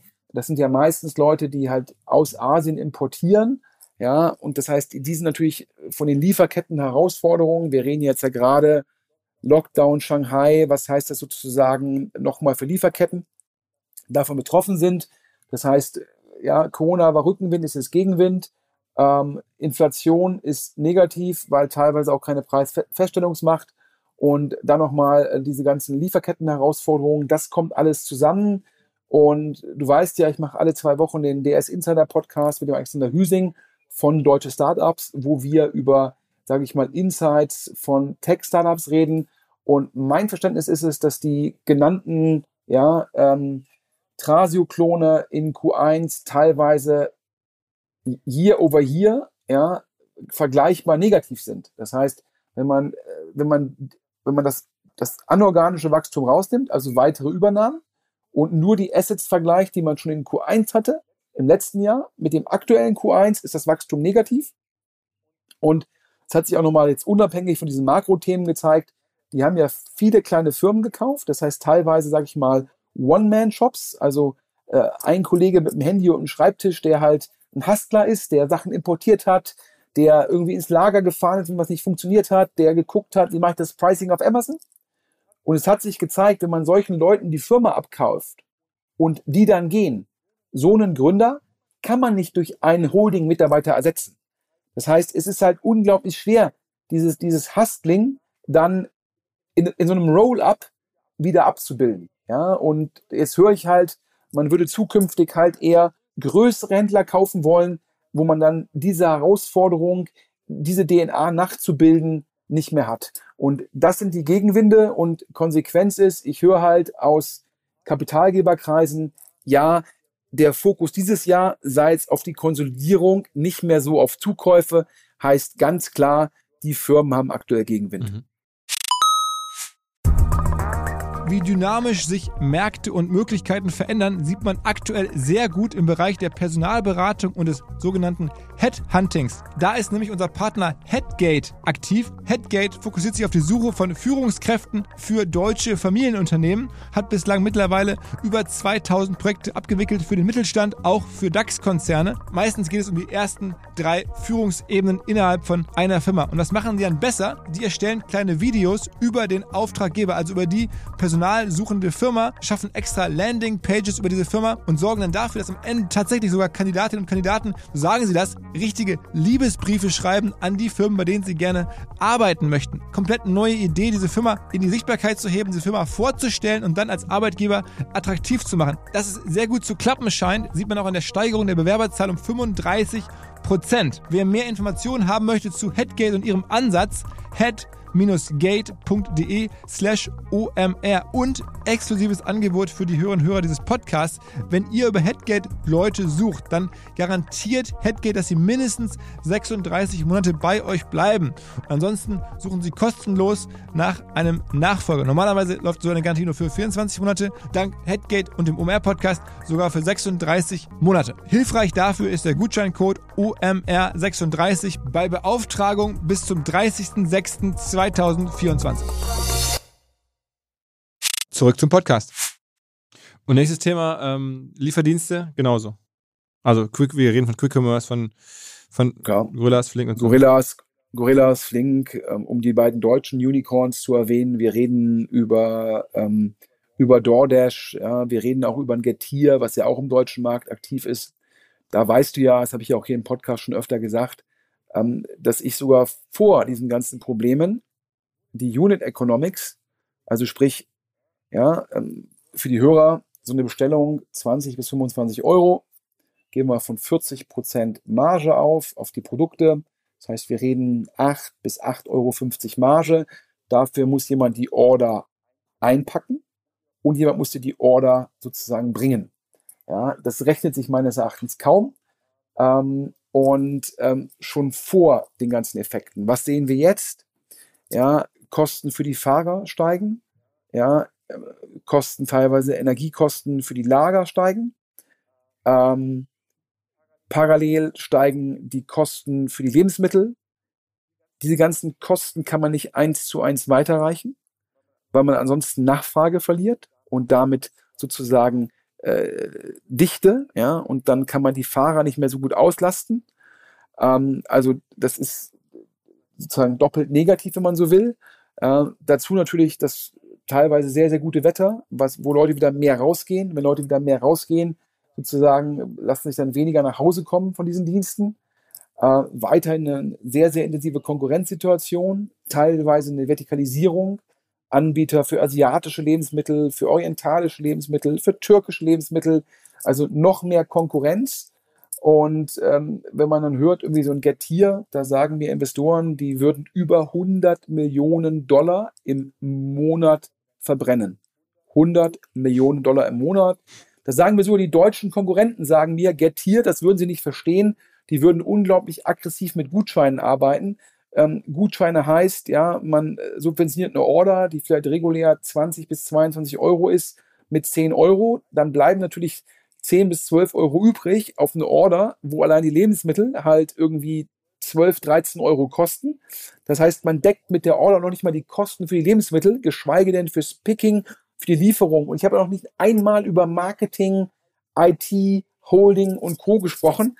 Ähm, das heißt, äh, ich sitze hier und denke mir, ja, eigentlich müssten die in Deutschland alle mergen, ja. Äh, also DoorDash, Getir, Flink und Gorillas müsste eine Firma werden hätte dann eventuell die Dichte, um die Fahrer perfekt auszulasten, könnte dann vielleicht irgendwie noch bessere, teure Produkte in die Warenkörbe bringen und vielleicht würde man dann irgendwie eine schwarze Null schreiben. Ja, das ist, glaube ich, so die Hoffnung. Aber aktuell mit der Situation, ja, ist es halt arg blutig und die Inflation ähm, sozusagen ist da ganz klar Gegenwind. Und äh, ja, ich, ich merke ja selbst bei Maschinensucher, dass aktuell nach zwei Jahren wollen die Leute bei gutem Wetter, äh, die wollen irgendwie raus. Das heißt, ich merke selbst im Traffic so eine gewisse Wetterfühligkeit. Und wenn man in der Innenstadt ist und da vielleicht in, in klassischen Offline-Läden einkauft, dann bestellt man nicht parallel bei Flink oder Gorillas. Ja? Und daher ist da für mich der, der Weg nach vorne, ja, ich finde, sehr herausfordernd. Mhm. Ein anderes Thema, das auch herausfordernd ist, das eigentlich traditionell mittlerweile auch einmal hier im Podcast kurz streifen, ähm, ist die Bundesliga. Ja? Ähm, ich weiß, dass du da eng dran bist. Ähm, ich habe ja gesagt, wir announcen auch noch ein paar weibliche ähm, Top-Speakerinnen. Also die Bundesliga irgendwie ist im Kopf bei mir und bei dir auch. Ähm, und wenn man so anguckt, wie jetzt Bayern Meister geworden ist, ähm, Champions League Performance, irgendwie alles so ein bisschen unspannend. Zweite Liga ist fast geiler. Da bist du ja Großsponsor immerhin. Ja, wir, wir nehmen hier den Podcast auf am 24. April, das ist der Sonntag. Ähm, gestern am 23. April ist ähm, Bayern München zum zehnten Mal in Folge Meister geworden. das klingt schon so böse. Ja, ne, muss man natürlich gratulieren. Ähm, aber ist ein Produkt, ein Sportprodukt, wo man den Sieger sozusagen eigentlich im Voraus zu 99 Prozent kennt, ist das wirklich ein richtig gutes Produkt. Ich sage mal ein bisschen bösartig, wenn auf der Conference Stage jedes Jahr sozusagen die gleichen wären und du jedes Jahr Scott Galloway den Preis bester Redner verleihen würdest, ja, dann würden trotzdem irgendwann mal die Ticket-Sales ähm, wahrscheinlich herausfordernder werden, ja. Ähm, und du guckst ja auch, dass da immer Abwechslung ist, dass Neuigkeiten sind. So ein Event lebt auch ein bisschen von Veränderung. Ähm, und die, die Bundesliga wirkt auf mich nicht nur wegen Bayern München, sondern auch, wie sie präsentiert wird, ja, sehr, sehr unverändert. Und ähm, jetzt könnte man auch sagen, wenn man ganz weit vorne ist, gibt einen vielleicht sozusagen Never Change a Winning Team. Aber die Bundesliga, die ist leider nicht vorne. Ganz weit vorne ist die Premier League. Ja, dann kommt irgendwann sozusagen Spanien, äh, La Liga. Ja, und dann kann man sagen, vielleicht schreitet sich Deutschland mit Italien um den dritten Platz. Und eigentlich würde man sagen, jetzt müssen Veränderungen her. Das ist schon ja. ein paar im Kopf. Naja, also ich habe immer gesagt, äh, wären das Marktplätze, ähm, im Marktplatzmodell, ja, der erste nimmt 80 Prozent vom Kuchen mit, der zweite 20 Prozent, der dritte sozusagen, wenn er Glück hat, schreibt er irgendwie eine rote Null. Ähm, und ja, ähm, die aktuelle DFL-Chefin, die war ja bei Axel Springer und Axel Springer hat es ja vorgemacht, die haben ja Immonet mit Immowelt gemerged, um dann eine klare Nummer zwei im Bereich ähm, Classified ähm, Immobilien zu haben. Ich habe ja schon mal provokant gesagt, eigentlich müsste die Bundesliga ja, ähm, mit der Serie A, mit irgendwie der La Liga und mit der französischen Liga mergen, um eine Chance zu haben. Ich glaube, das ist politisch sehr, sehr schwierig. Ja, alle reden immer von einem Europa, aber Fußball ist dann irgendwie doch ein Nationalsport. Aber ich muss mich dann fragen, als Bundesliga, was sind die Stellhebel, die ich habe? Und meines Erachtens habe ich zwei Stellhebel. Das eine ist, wie präsentiere ich das Produkt? Und das zweite ist, wie kann ich dem Produkt sozusagen mit kleinen Änderungen mehr Spannung, mehr Dramatik herbeiführen. Mhm. Und das, dann sag mal, wie das ginge? Also ich meine, ich weiß, du hast ein, Le letzteres, äh, letzteres, ähm, ich hab, durfte das vor kurzem in einem Podcast mit der Welt vorschlagen. Ähm, ich glaube, die Leute Hopfen hat ja vorgeschlagen, Playoffs um den Meistertitel. Da gab es, glaube ich, dann sehr viel Gegenwind aus der Bundesliga. Ging auch darum, um, um Leistungsgerechtigkeit. Ähm, wenn der Erste nach 34 Spieltagen eventuell ein Playoff-Spiel verliert, und dann nicht Meister wird, ist das noch fair? Und meine Idee ist es, äh, andere Playoffs. Ich würde gerne Playoffs um den vierten Champions League Platz machen. Das heißt, der vierte bis zum siebten spielen den vierten Champions League Sieger aus. Vierter gegen siebter, fünfter gegen sechster, Gewinner in Berlin. Wir können das das 50 Millionen Euro Spiel nennen, denn das ist das Spiel um den vierten Champions League Platz. Ja, das führt dazu, dass zum Schluss jedes Spiel in der Bundesliga relevant wird. Wir haben ja schon mal über die NFL gesprochen, wo ja jedes der 17 Spiele Relevanz hat.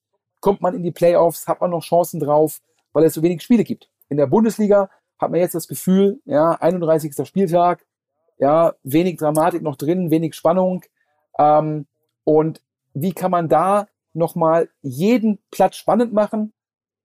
Playoffs um Platz 4 und dann ich will wieder drei Absteiger, damit die zweite und Erstliga wieder durchlässiger werden. Das heißt, die Relegation ist eingeführt worden mit der Begründung, wir brauchen nochmal zwei Spiele. Ich sag, wir schaffen die Relegation ab, aber ich mache daraus sogar nach Hören und Staunen nicht zwei, nicht drei, sondern sechs Spiele. Warum sechs Spiele? Spiel gegen den Abstieg. 13. spielt gegen den 16., 14. gegen den 15. Die beiden Verlierer spielen in Berlin, das zweite Spiel in Berlin, das Verliererduell gegen den Abstieg. Ja, Monster. Zwei Bundesliga-Vereine, ein Spiel, Verlierer steigt ab. Und dafür machen wir in der zweiten Liga Dritter bis Sechster, also Dritter gegen Sechster, Vierter gegen Fünfter. Die beiden Sieger, das dritte Spiel in Berlin, spielen um den Aufstieg. Dann hätte sogar dein HSV, mein HSV. Ja, Philipp, also deine Liebe gehört, gehört Schalke, das sieht ja ganz gut aus, aber dann hätte sogar der HSV nach gefühlten 20 Jahren in der zweiten Liga mal wieder eine Chance aufzusteigen. So. Und dann hast du, ja, drei Spiele um den vierten Champions League Platz, drei Spiele, wer der Absteiger ist, und drei Spiele um den Aufstieg in die erste Liga. Wahnsinn. Dann hast du in Berlin ein Wochenende, am Freitagabend das Duell Absteiger, am Samstagabend Aufsteiger und am Sonntagabend Spiel um den vierten Champions League Platz. Und vor allem in der ersten Liga ist dann Platz eins bis erster Meister, zweiter, dritter Champions League, dritter bis siebter spielen um den Champions League Platz. Dann achter bis zwölfter sind die einzigen Plätze, wo man nichts mehr machen muss. 13. bis 16. gegen den Abstieg, 17. 18. steigen ab. Und da ja in der Mitte auch es immer sehr eng ist, ist dann jeder Verein hat dann wahrscheinlich bis kurz zum Schluss die Chance, vielleicht werde ich noch Siebter oder ich werde noch 13. Das heißt, ich muss tierisch aufpassen. Jedes Spiel ist dramatisch und so kann ich, ohne das Kernprodukt anzufassen, mit kleinen Sachen sozusagen Relegation neu denken, aber das hat einen Positive Spillover-Effekt, um den Anglizismus zu nutzen, auf die Relevanz eines jeden einzelnen Spiels und damit kommen wir sehr nah der Logik, mit der die NFL sehr erfolgreich ist. Okay, okay, okay. Also, das wird auf jeden Fall für äh, Themen sorgen und ich bin sicher, demnächst kommen wieder Leute aus der Bundesliga auch hier im Podcast. Ähm, mal gucken, was, wie die das sehen. Äh, also, ähm, ich würde mich nicht wundern, wenn es am Ende in der Art so, so, kommt, weil es klingt, also ich hätte auch Bock, sowas zu sehen, viel mehr als was aktuell passiert. Ähm, und ja, also eigentlich gar nicht so verrückt, irgendwie sich diese Fragen zu stellen, aber es, diese Diskussion gibt es gar nicht. Also schon fast irgendwie erstaunlich, dass, dass du jetzt mit sowas kommst und die Analyse, die du mal häufig machst, ist ja manchmal überraschend und auch manchmal muss man erstmal so tief einsteigen. Aber hier muss man ja gar nicht so tief einsteigen. Hier erkennt man ja relativ offensichtlich, was es alles für Probleme gibt. Und ich finde das irgendwie eine, ja. Ja, und das Gleiche gilt ja auch für die Präsentation. Du hast mit dem OMR-Festival, du hast mit der Conference letztendlich, ja, es, du hast ja gerade über Produktionswert gesprochen. Du hast neu gedacht, wie man das präsentieren kann. Als ich zum ersten Mal diese Monsterbühne gesehen habe, ja, das wertet das ganze Event auf.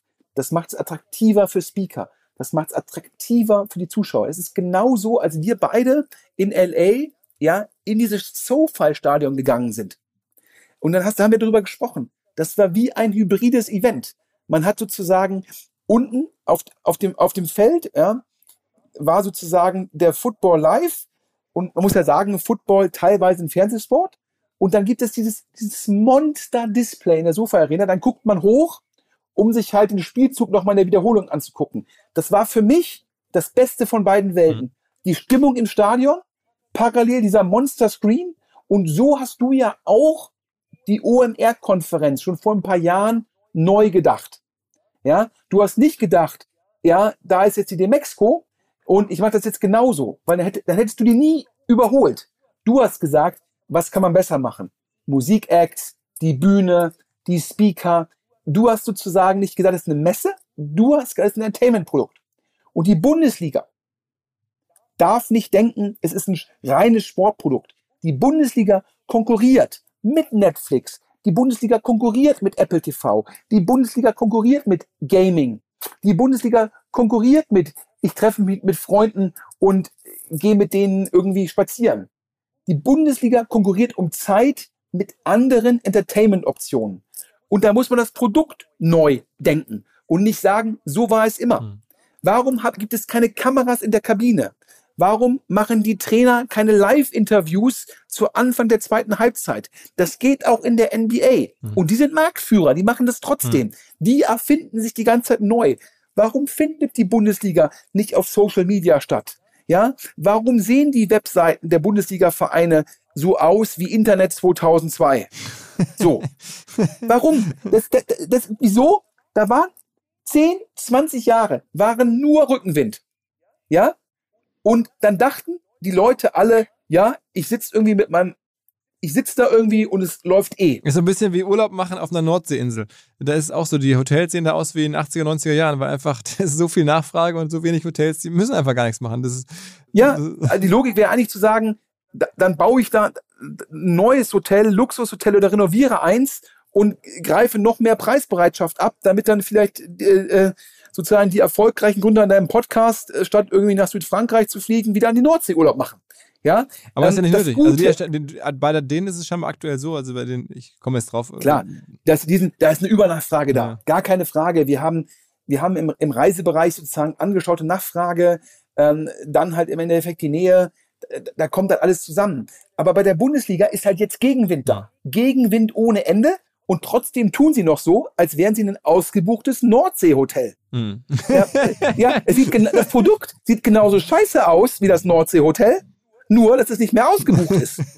Und das neben ihnen, das ist nämlich, das ist die Premier League, die kann man nämlich über Sky Ticket genauso gut sehen. Das heißt, die Konkurrenz baut das Sechs-Sterne-Plus-Hotel, ja, als Nordseehotel sage ich mir, ja, das ist ja in Südfrankreich, da muss ja erstmal jemand hinfahren, ja, oder in Dubai. Ja, aber für den Konsumenten ist das Sechs-Sterne-Plus-Hotel, die Premier League, ist leider Gottes nur einen Mausklick von der Bundesliga auf Sky Ticket entfernt. Daher, das ist eine Branche, ja, die hat sich, die ist so, so unbeweglich geworden. Die ist so tradiert. Ja, die ist ja, da müssten 36 Leute zustimmen, erste und zweite Liga. Das ist schlimmer, ja, als in der EU Veränderungen herbeizuführen. Okay. also, ähm, vielleicht noch als allerletzten Rauswerfer, weil ähm, ich es genau von dir schon gehört habe ähm, im, im, Welt-Podcast kürzlich, äh, da hast du noch eine Aktienempfehlung abgegeben, die dann hier in unserer, äh, von, von ein, zwei Kumpels in unseren WhatsApp-Gruppen diskutiert wurde. Da gab es auch Gegenmeinungen, aber trotzdem sag doch einfach noch mal ganz kurz für alle, die es nicht gehört haben, an welchen Titel du gerade glaubst. Ich hatte äh, über PayPal geredet ähm, mit der Logik, dass das ein Titel ist, der natürlich indirekt, also mittelbar die Preisfestsetzungsmacht ähm, hat, in Anführungsstrichen, weil äh, Inflation führt ähm, natürlich dann zu höheren Preisen, ähm, führt zu höheren Warenkörben ähm, und PayPal nimmt ja einen Prozentsatz von diesen. Das heißt, im gewissen Rahmen ist da äh, PayPal gegen die Inflation abgesichert. Die Aktie war äh, sehr, sehr hoch bewertet, ist dann stark gefallen und hatte meines Erachtens ein vernünftiges EBITDA-Multiple und vor allem dieser Negativeffekt, ähm, dass äh, eBay mit äh, sozusagen den äh, Plattformen zu Etienne gewechselt ist, äh, der wächst sich langsam aus der Aktie raus. Und ähm, das waren meine drei sozusagen Argumente dafür. Ich glaube, es gab Gegenargumente in unserer WhatsApp-Gruppe, ähm, wo jemand gesagt hat, dass er viele Konkurrenzprodukte zu PayPal sieht. Ich persönlich glaube, PayPal hat natürlich den Vorteil, ist so ein bisschen wie Bitcoin, ja, hat dann einfach eine sehr, sehr hohe Markenbekanntheit. Ja? Also wenn du mit Leuten über Payment-Methoden redest, ist halt PayPal, hat dann natürlich Brand. Und in dem Fall ist natürlich Mastercard, Visa, PayPal, ähm, das sind halt die Bezahlungsmethoden, die halt einfach eine sehr hohe Markenerkennung und einen sehr hohen Vertrauenswert haben. Ich bin mir nicht ganz so sicher, um jetzt sozusagen das Gegenargument wieder gegen das ein Argument zu finden, ob man das damit Alternativen nachbauen kann. Also daher, äh, ich glaube, es ist die Aktienation auch wieder gestiegen. Ja, also daher ähm, ist immer die Frage, ist die gestiegen, weil meine Analyse richtig war oder einfach nur, weil der Gesamtmarkt sich bewegt hat. Ähm, das gilt dann im Endeffekt natürlich nochmal dann entsprechend zu attribuieren. Aber das war mein Argument. Perfekt, perfekt. Ich, der Vollständigkeit halber, ich trage einmal ganz kurz vor, ich habe hier gerade die WhatsApp offen, was der Kollege da reingepostet hat und sagt irgendwie, das ist irgendwie ganz provokativ, ja? man, man darf Sven durchaus auch mal widersprechen. Er sagt irgendwie, bei seiner PayPal-Analyse würde ich bei langfristigem Investment die Gegenseite des Trades nehmen. Für mich auf fünf Jahre plus ein Übernahmekandidat sogar, also PayPal. Seit Jahren keine Innovation oder nur MeToo-Sachen. Kernprodukt quasi Commodity und wird von ganz vielen angegriffen und durch Integration in Browser und Apple Pay echtes Problem ähm, der Anbieter der Wahl bei den Verbrauchern, die Anbieter der Wahl bei den Verbrauchern zu bleiben, haben in den letzten Jahren ihre Pricing Power verloren, angeblich.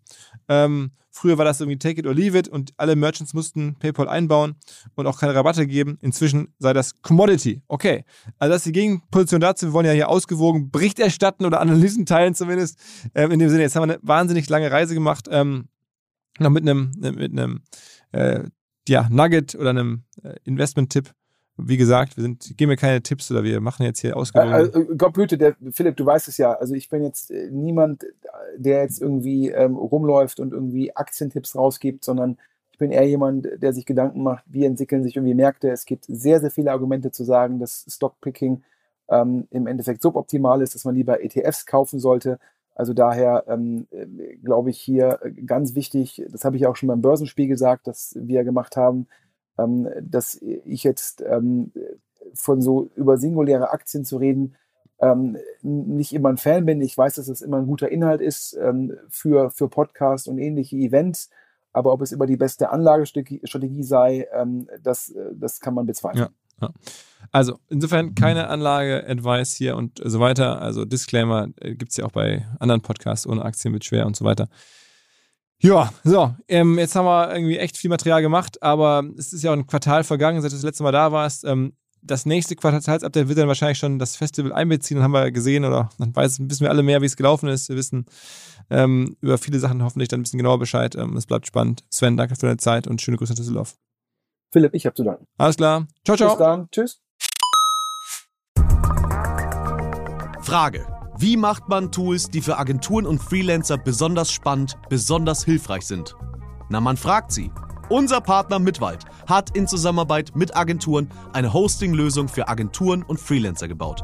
Bedeutet Managed Cloud Hosting mit Top-Performance und Top-Flexibilität. Mit eigenem Rechenzentrum und partnerschaftlichen 24-7 Kundenservice. Alles aus Deutschland. Und dementsprechend natürlich DSGVO-konform und für deutsche Sicherheitsansprüche ISO-zertifiziert. Also die Rahmenbedingungen stimmen, aber das Besondere ist die eigene Verwaltungsoberfläche M-Studio, die dank intelligenter Features zu mehr Effizienz, Produktivität und Spaß bei der Arbeit verhelfen kann, abgestimmt natürlich auf die Arbeit von Freelancer und Agenturen. So macht Hosting Spaß, das sagen auch die Kollegen und das bestätigt auch die Top-Bewertung bei OMR Reviews. Mitwald ist top-rated in der Kategorie Web-Hosting-Software und gerade der Support wird da sehr lobend hervorgehoben. Wenn ihr Mitwalds Managed Cloud Hosting Lösung kennenlernen wollt, dann schaut einfach vorbei auf mitwald.de/omr. Dort findet ihr alle Infos und habt die Möglichkeit 30 Tage lang kostenlos reinzuschnuppern und alles zu testen. Einfach mal anschauen, mitwald mit doppelt-t.de/omr.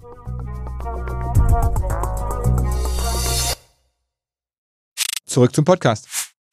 Dieser Podcast wird produziert von Podstars bei OMR.